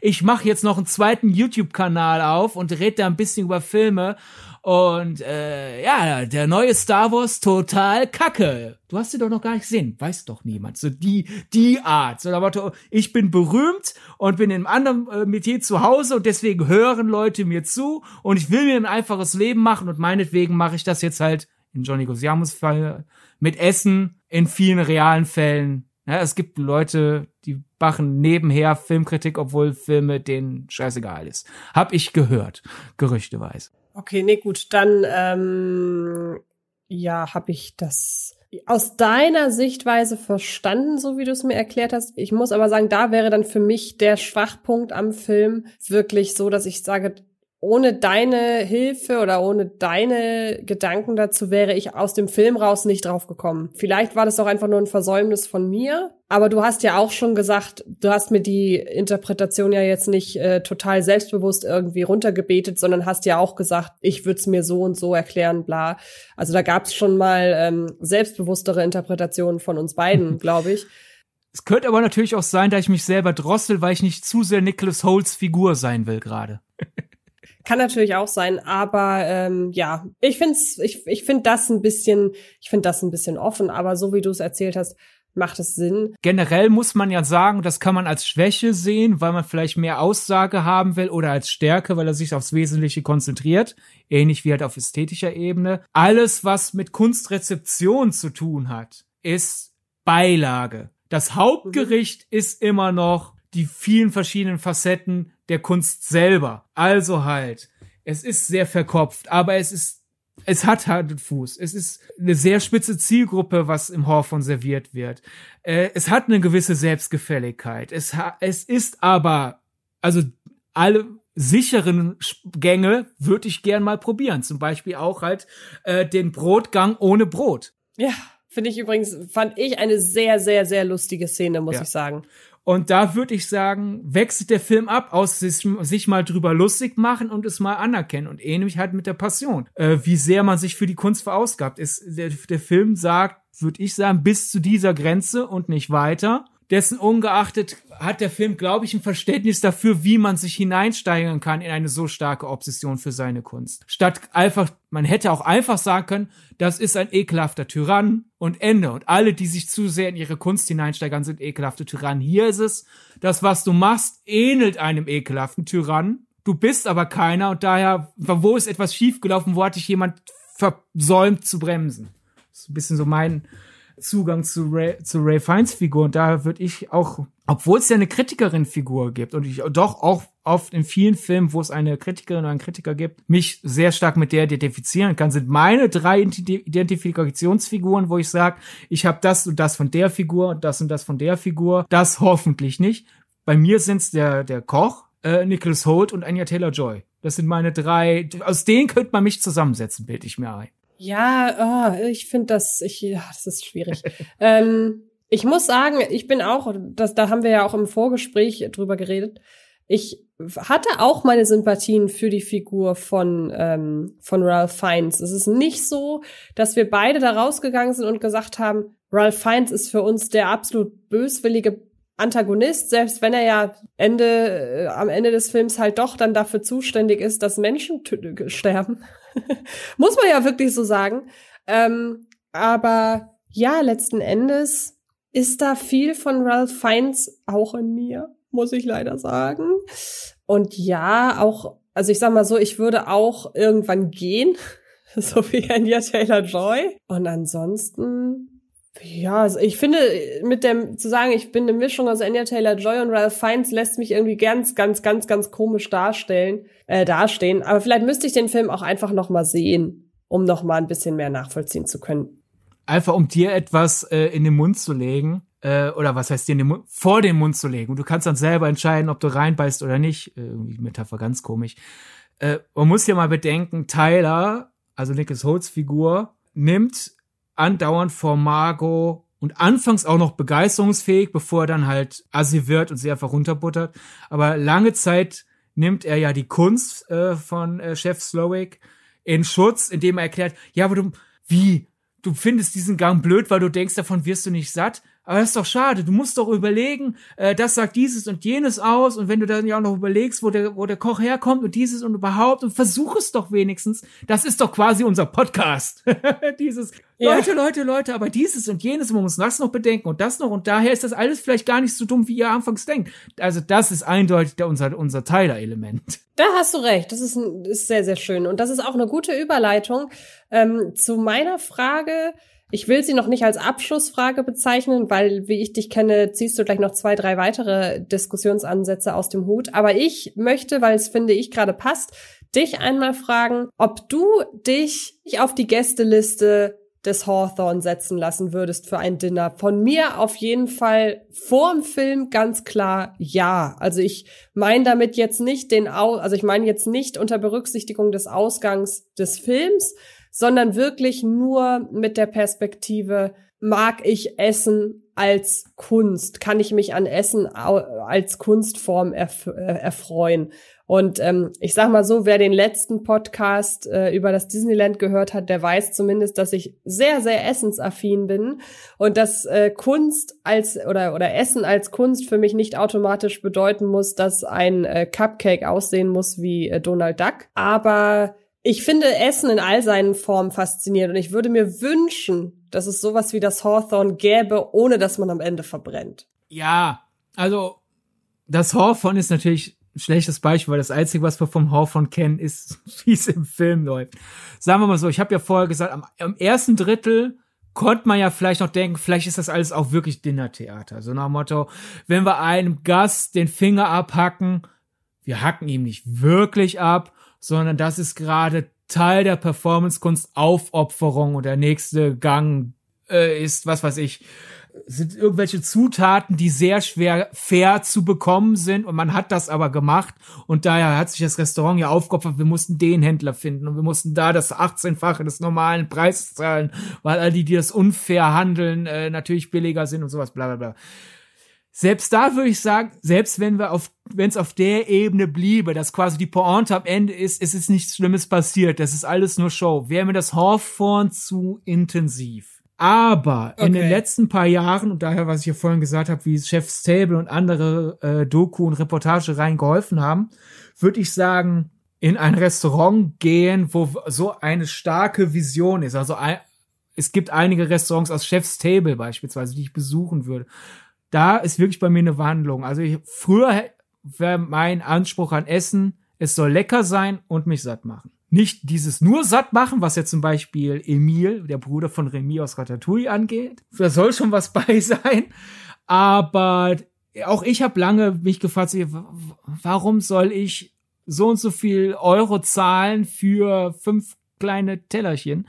Und da muss ich sagen, durch Chef's Table, durch, äh, wenn man ein bisschen aus Haute Cuisine rausgeht, zum Beispiel, ich liebe die äh, Arte-Reportagereihe zu Tisch, wo man in verschiedene Regionen Europas fährt und dann wird erklärt anhand eines Restaurants oder einer Familie einfach nur, was typisch für diese Region ist und warum es typisch für diese Region ist. Und für viele andere Formate dieses Lernen, wie sehr Lebensmittel Kulturgut sind und was das über die Leute aussagt, was das über die Herkunft dieser Lebensmittel aussagt und dann halt äh, bei Chef's Table gab es einmal ein äh, Restaurant, da wurde, wurde vorgestellt, dass das äh, Menü, über das man die Folge aufgezogen hat, war, ich erzähle einen Tag am Strand. Und dann im Interview erfährt man halt auch noch mit dem äh, Koch, warum ihm Tage am Strand so viel bedeutet haben, aufgrund der Kindheit und so. Aber das mittlerweile würde ich sagen, keiner hätte mich vor zehn Jahren gefragt, hätte ich gesagt, hä, Warum soll ich das Geld dafür verschwenden? Und mittlerweile würde ich sagen, na doch, natürlich. Lass mich an dieser Reise teilhaben. Äh, es wäre aber für mich auch wirklich etwas für so sozusagen besondere Anlässe. Ich gönne mir jetzt einmal so eine Reise. Ich könnte bei sowas wie Hawthorne, selbst in der legal umsetzbaren Art und Weise, könnte ich nicht Stammgast sein. Okay, und äh, warst du denn schon mal bei einem Mehrgänge-Menü? Zu Gast. Also sagen wir mal so, das, was über drei Gänge hinausgeht, weil es reicht ja schon einmal im Disneyland gewesen zu sein, um nochmal die Verbindung zum letzten Podcast herzustellen. Denn wenn man da in ein Restaurant geht, gibt's halt ein Drei-Gänge-Menü. Und Drei-Gänge-Menü ist ja auch bei Anlässen generell häufig Standard. Warst du schon mal bei irgendwas, was über drei Gänge hinausging? Ich glaube auch vier oder fünf sogar da mit so einem Suppengang oder so, aber halt nicht auf Chef's Table Niveau, weil da also nee, da, da äh, äh, fehl, fehlt mir entweder die Ressourcen zu oder die Gelegenheit, weil auf sowas sitzt man ja auch gern ewig auf der, auf der Warteliste. Also, nee, also selbst wenn ich schon mal zum Beispiel auf Hochzeiten, wir erzählen da jetzt irgendwas mit unseren fünf Gängen, also so, so in soft, soft, soft, soft verwässert, müsste ich deine Frage faktisch mit Ja beantworten, aber emotional finde ich, wäre es falsch, sie mit Ja zu beantworten. Wie ist es denn bei dir? Okay, alles klar. Ich habe vor ein paar Wochen das erste Mal ein klassisches Mehrgänge-Menü zu mir genommen, ähm, im Rahmen eines einer Date Night, kann ich ja so sagen. Und da hatten wir, wir haben angefangen mit einem Gruß aus der Küche und das war auch wirklich, wie man es sich vorstellt und wie man es aus The Taste kennt. Das war wirklich ein Löffel. Es war ein Löffel und da war ein Haps drauf und der war unfassbar lecker. Das war irgendwie so eine Quinoa, rote Beete Geschichte war wahnsinnig gut. Dann gab es Brot mit Dip. Man muss sagen, Dip mit Brot. In diesem. Genau. Dann gab es eine Vorspeise, das war eine Tomatensuppe, dann gab es einen Zwischengang, dann gab es einen Hauptgang und dann gab es ein Dessert.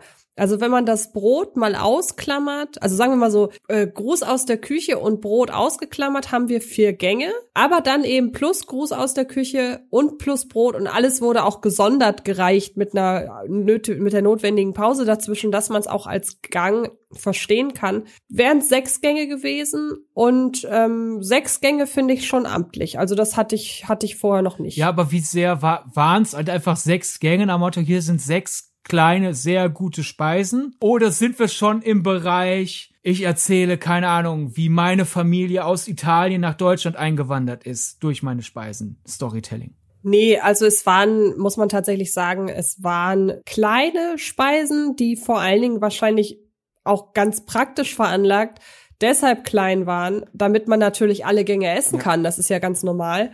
Aber so eine klassische, ja, wie du schon sagst, eine Geschichte in dem Sinne, nee die gab's nicht. Sozusagen Middle Cousin. So bis zur Haute Cousine hat's noch nicht ja. gereicht, aber es ist halt schon Cousine. Genau, genau. Ja, okay, ja, ja, okay, ja, ja. Ich glaube, das ist auch das Level, wo ich mich noch wohlfühlen würde. Bei Haute Cousine muss ich auch teilweise sagen, klar, wenn du mir eine äh, Chef's Table Folge dazu gibst, dann denke ich auch, oh ja, mh, hm, selbstredend. Das erzählt die Geschichte dieser Region, wo das äh, Restaurant sitzt. Aber da muss ich einfach in, in, in Fairness sagen, ohne die Interpretationsanleitung würde ich das, glaube ich, in vielen Haute Cuisine äh, Restaurants einfach nicht raffen und einfach nur denken, ja, gut, das ist jetzt eine Erbse auf drei Klecks Senf und daneben Croutons. Naja, schmeckt gut, aber was, was sollte das? Ich glaube, sehr oft wird sich bei mir darauf einpendeln. Daher äh, es ist leider nicht äh, die Kunstform, wo ich Expertise mitbringe. Ich bin halt dann doch eher im Film zu Hause. Ja, also das wäre jetzt tatsächlich so meine Abschlussfrage. Aber sag mir gern, wenn du noch irgendwie. Ja, du hast ja eben gesagt, ich könnte ja noch zwei Sachen aus dem Hut ziehen. Ich ziehe die doch nicht mal aus dem Hut, weil ich die, sie dir im Vorgespräch erzählt hatte. Nämlich, wenn deine, dein Vergleich ja in Richtung Lantimos ging. Meine Reaktion, das, was ich dir geschrieben habe, nachdem ich den Menü äh, gesehen habe. Und ich finde, das sollten wir wenigstens einmal hier noch kurz ausformulieren ich find's spannend, wie ein Film gleichzeitig Hommage an Lars von Trier und äh, Therapiesitzung von Adam McKay sein kann. Ja, da ähm, bei Adam McKay waren wir ja schon. Kannst gerne noch mal äh, Lars von Trier auspacken, aber liegt natürlich auch auf der Hand. Also wir müssen sowieso dringend mal einen Lars von Trier Podcast machen. Um, um die Adam McKay Sache einfach anzufassen, weil du hast die ja vorm Spoiler Part nur so angehaucht äh, und da einfach auch im Sinne des Kochs aus dem Menü, der ja seine Interpretation selber immer liefert, würde ich es da jetzt mal konkretisieren wollen. Adam McKay hat ja auch die, an der Story mitgewirkt und daher, äh, dass auch wenn er den Film ja letzten Endes äh, das, das Drehbuch nicht geschrieben hat, sondern nur die Story hatte und Produzent ist und nicht irgendwie noch selber als Drehbuchautor und Regisseur äh, tätig war, ist mir das einfach nicht aus dem Kopf gegangen, weil ich finde, dass Adam McKay eine ähnliche Entwicklung durchgemacht hat wie halt Ray Fiennes Figur. Er fing an quasi mit dem Burger ex äh, äh, Pendant in der Filmkultur mit sehr simplen, sehr knalligen, dummen Komödien, die aber halt äh, ihren Zweck erfüllt haben, so wie der Burger billiger, einfach normaler Burger ist aber in sehr gut, hat er auch einige sehr gute, sehr dumme Komödien gemacht und ist dann abgerutscht in dieses Ich mache mir Sorgen um unsere Welt und in meinen Filmen wird das auch immer wütender. Also The Big Short war noch teilweise eher, ich erkläre, wie diese Wirtschaftsblase entstanden ist und ist das nicht verrückt? Zu Don't Look Up ist, selbst wenn er alberner ist als äh, The Big Short, ist er ja schon auch sehr wütend und frustriert. Und wenn man sich auch Adam McKays Interview-Zitate durch. Ich habe das Gefühl, der wird immer mehr zum gequälten Künstler, aber nicht, weil er sich selber toll findet, sondern weil er zu sehr in den Themen seiner Kunst ist und denkt, warum kapiert das niemand? Warum tut niemand was? Wie sehr soll ich euch noch warnen mit meinen Filmen? Ah!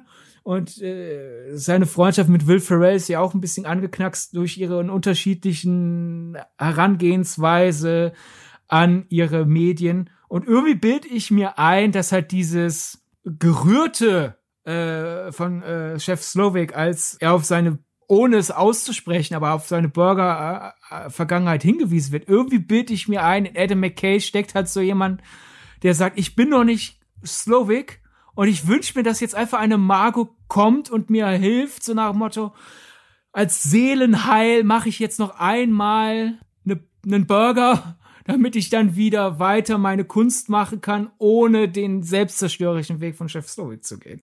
Also dein ähm, deine Herangehensweise an das Thema Adam McKay ist jetzt tatsächlich wesentlich komplexer als meine gewesen, weil ich kam irgendwie deshalb darauf, weil ich einfach finde, dass der sehr viel von dem bissigen Humor hat, der insgesamt sich so auf die ganze Weltsicht konzentriert, weil klar, wir sind hier irgendwie in einem sehr kleinen, in einem sehr kleinen Rahmen von der Anzahl der Figuren und wir sind im weitesten Sinne oder nee, im, im engeren Sinne sind wir ja auch eher an, ähm, an dieser ganzen Kunst dran. Aber gleichzeitig muss man sagen, lässt sich ja viel auch auf die Gesellschaft im Gesamten übertragen. Und da wäre bei mir jetzt der Adam McKay Bezug. Und man muss ja auch immer wieder sagen, wenn man mal guckt, wie unterschiedlich die Auslegung von Humor ist, also dass die mal wirklich richtig böse ist und den Finger in die Wunde legt und dann wiederum aber auch sehr albern sein kann, das war ja was, woran ähm, aus vielerlei Sicht äh, Don't Look Up so ein bisschen gescheitert ist. Dabei mochte ich das total, wie sich hier beide, beide Vorstellungen von Humor, die Adam McKay hat, äh, vereint haben. Für mich ist da tatsächlich die, die Verbindung zu McKay. Dann finde ich auch noch interessant, als ich das vor, vor, äh, zur Vorbereitung nochmal gelesen habe, fiel mir stimmt. Das wusste ich mal, dann habe ich es aber vergessen. Der Film wurde ja ursprünglich angekündigt als Regiearbeit für Alexander Payne. Und der, da ist der Verlauf nicht äh, ganz so eindeutig zu ziehen wie bei Adam McKay. Dessen ungeachtet sehe ich oder bild ich mir ein, man das ist jetzt natürlich ein bisschen Fremdanalyse, also ungefähr rutsche ich gerade wieder ein bisschen in Tyler rein. der hat schon eine ähnliche Entwicklung durchgemacht, als das Alexander Payne gut sein äh, Call to Fame, würde ich mal sagen, war die äh, Satire Election, also eine Satire auf das US-Wahlsystem reduziert auf eine äh, Wahl, auf eine Wahl in einer Schule, dessen ungeachtet die Implikationsgröße, aber auch, obwohl der Film sehr bissig ist, ist er noch sehr leicht zu konsumieren, aber dann hat er halt unter anderem so Sachen geschrieben wie Jurassic Park 3. Er hat unter anderem auch geschrieben Chuck und Larry, also diese äh, wir heiraten einander für Krankenkassenvorteile, Krankenversicherungsvorteile, Komödie mit Adam Sandler und Kevin James. Dann aber seine jüngsten Arbeiten äh, als Alexander, äh, von Alexander Payne sind halt äh, The Descendants, also eine doch etwas tendenziell runterziehende Tragikomödie mit George Clooney. Dann dieser Nebraska, der auf dem Papier, glaube ich, eine Komödie ist, aber eigentlich in der Umsetzung doch eher ein äh, emotional mitziehendes Drama. Und dann haben wir diese quasi, ich wäre gerne, äh, ich würde gerne denselben Weg gehen wie Adam McKay Sache Downsizing, also eine absurde äh, Satire-Komödie und die der in, die Intensität in äh, Alexander Paynes äh, Arbeiten, wie wie schlimmer die Welt findet, in der wir sind, wird irgendwie auch prozentual größer. Also da sehe ich, wie so er sich vielleicht zu dem Menü hinzugezogen fühlt hat. Und sonst die, die Lars von Trier Sache finde ich, also warum ich finde, dass das der Film eine Hommage an Lars von Trier ist oder jetzt nicht zwingend explizit Lars von Trier. Ich weiß jetzt nicht, ob die sich beim Drehbuchschreiben gezielt ihn als Vorbild genommen haben, aber an Leute, die sind wie Lars von Trier. Ich finde, das ist eigentlich doch selbsterklärend. Ja, ja, also das Problem ist, Führ du das mal bitte weiter aus, denn das Problem ist, wir haben uns schon so oft über Adam, äh, über Adam McKay, ja das auch, aber schon so oft über Lars von Trier unterhalten, dass ich jetzt, wenn ich so darüber rede, das Gefühl hätte, ich sag alles, was ich schon tausendmal gesagt habe, nochmal. Deshalb würde ich gerne, mach du das gerne alleine. Ich gebe dieser. Ja, die Befürchtung hatte ich auch und ich dachte, daher, ich gebe an dich, Alter. Na toll. Also, man muss doch überlegen, der, der Koch in äh, The Menu wird angesehen als sehr intellektueller Vordenker mit einem sehr speziellen Geschmack in seiner Kunstform und äh, sowohl seine Fans als auch seine Kritiker nehmen seinen Anspruch zum Anlass. Sozusagen die einen, der ist mir zu anstrengend mit seinem Anspruch, die anderen, ist es nicht toll, wie anspruchsvoll er ist. Und dann kreiert der da diese sehr verkopften Speisen und stellt sich grinsend vor sein Publikum und erklärt diese Speisen. Und das ist der, La der, der Lars von Trier, der, der seiner, in der, seiner aktuellen Schaffensphase, als das insbesondere Nymphomaniac und äh, der Hauswert Jack Bild Filme sind, die sich quasi hinstellen und sich selber interpretieren und Leute immer noch sagen, oh ja, das ist sehr anspruchsvoller Film, ist wirklich sehr schwer zu verstehen und äh, ich finde es auch ein bisschen verstörend, wie schwer dieser Film ist. Er hat ihn die doch gerade interpretiert. Du kannst ihm quasi gerade ein bisschen vom Thron runternehmen. Und nein, es gehört irgendwie gleichzeitig mit zum Kunstwerk. Also ich weiß gar nicht, ob äh, Slovik in äh, im Hawthorne sich da hinstellt und diese Sachen interpretiert, weil er sein Publikum für dumm hält oder weil er sich für Teil der Performance-Kunst rund um das Menü hält. Und das ist genau das, was auch Lars von Trier in den letzten Karrierejahren ausmacht. Was nochmal uns dazu führt, wir werden wir müssen einen Podcast mindestens über House the Jack Build plus natürlich über ähm, Lars von Trier machen. Man, es gibt da es gibt auch noch andere Regisseure, die, die da reinpassen würden. Aber ich finde Lars von Trier ist da so wirklich quasi der Posterboy für. Hinzu kommt ja auch bei Lars von Trier äh, er kämpft ja mit Depressionen, also hätten wir da auch dieses emotional selbstzerstörerische, was man vielleicht in, in Slovak hinein interpretieren kann. Ähnlich wie Slovak ja auch äh, von einer seiner Köchinnen den Vorwurf bekommt, der, der, der war mal ein bisschen unangenehm baggernd und er einräumt, ja, ich habe es dafür jetzt verdient, einmal vor Publikum äh, mit Messer abgestochen zu werden. Lars von Trier ist ja auch nicht dafür bekannt, dass er seine äh, Hauptdarstellerin in Watte packt, sondern sie halt auch äh, quasi durch den Fleischwolf jagt. Und dann manche so fragen, ist das, ist das einfach nur, ist das Getriebenheit oder lebt er damit irgendwas aus? So, so Anziehungskraft, wo Lars von Trier ja auch irgendwie mehr oder weniger sagt, alles, was man mir vorwirft, ist vollkommen gerechtfertigt. Also, keine Ahnung, ich bin Lars von Trier nicht losgeworden während dem Menü. Ja, kann ich verstehen. Das wär's. Okay, ich wollte ich gerade sagen, ich habe jetzt nicht mehr groß irgendwie noch was hinzuzufügen. Ja, und wir haben kein großartiges Dessert vorbereitet, wo ihr, die das hier hört, Teil des Desserts sind. Könnt ihr euch glücklich das schätzen? Stimmt leider. Das war.